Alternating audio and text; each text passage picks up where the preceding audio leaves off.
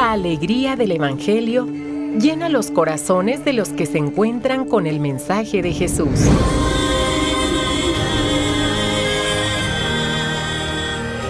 El Evangelio de hoy. El Evangelio de hoy. En voz de Monseñor Sigifredo Noriega Barceló. Escuchemos.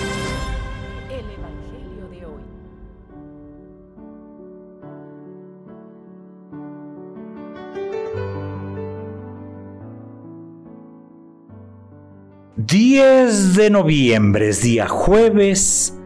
...memoria obligatoria... ...San León Magno... ...papa y doctor... ...de la Iglesia... ...un gran papa... ...sí... ...con una sublime inteligencia... ¿eh? Pues le decimos a nosotros, se te fue la mano, se te fue la mano. Sí, se te fue la mano con este gran hombre, pero que supo aprovechar esa inteligencia. La combinó con una firme voluntad. Y él se tuvo que enfrentar a las invasiones de los bárbaros. Estamos hablando de los primeros siglos en la iglesia. Se tuvo que enfrentar a las invasiones destructoras, ¿eh? destructoras de todo. Lo hizo con valentía, lo hizo con inteligencia. Y en ese tiempo ya empezaban a salir algunas herejías con más fuerte. Gente que negaba la encarnación del Señor.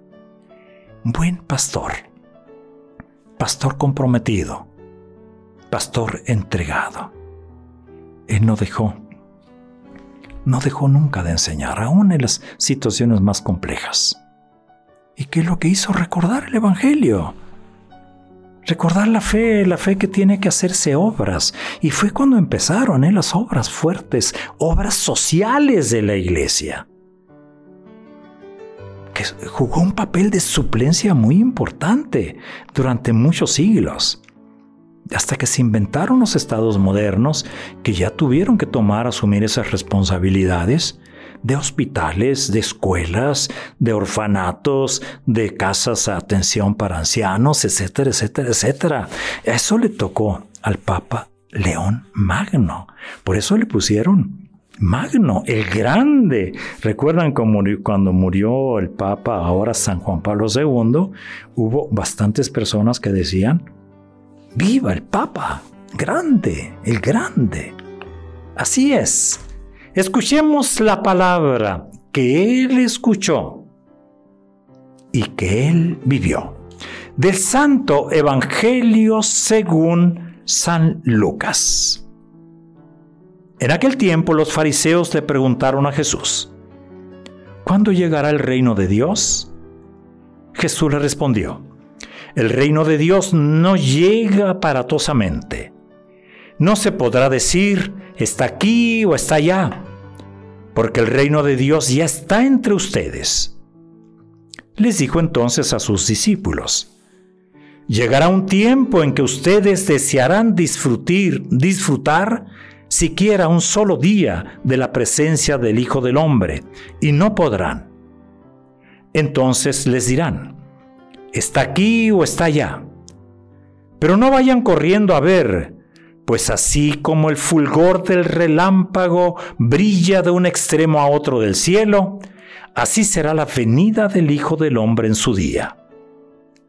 Pero antes tiene que padecer mucho y ser rechazado por los hombres de esta generación. Palabra del Señor. Seguimos en el capítulo 17 de Lucas y yo hoy hago esta referencia a la primera lectura.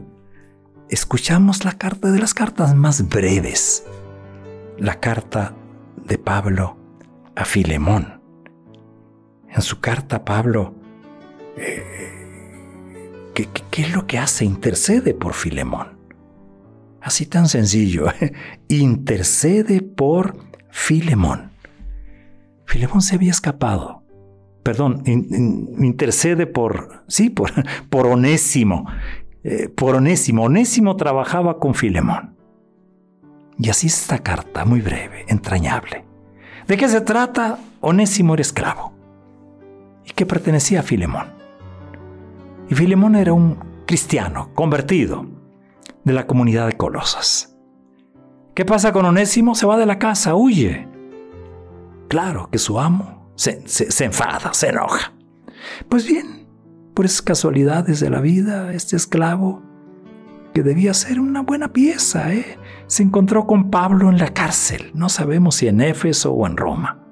Se convierte al cristianismo y es cuando Pablo le va a decir a Onésimo, mira, hijo, vete, vete, vete. Y lo llama mi hijo, a quien he engendrado para Cristo aquí en la cárcel.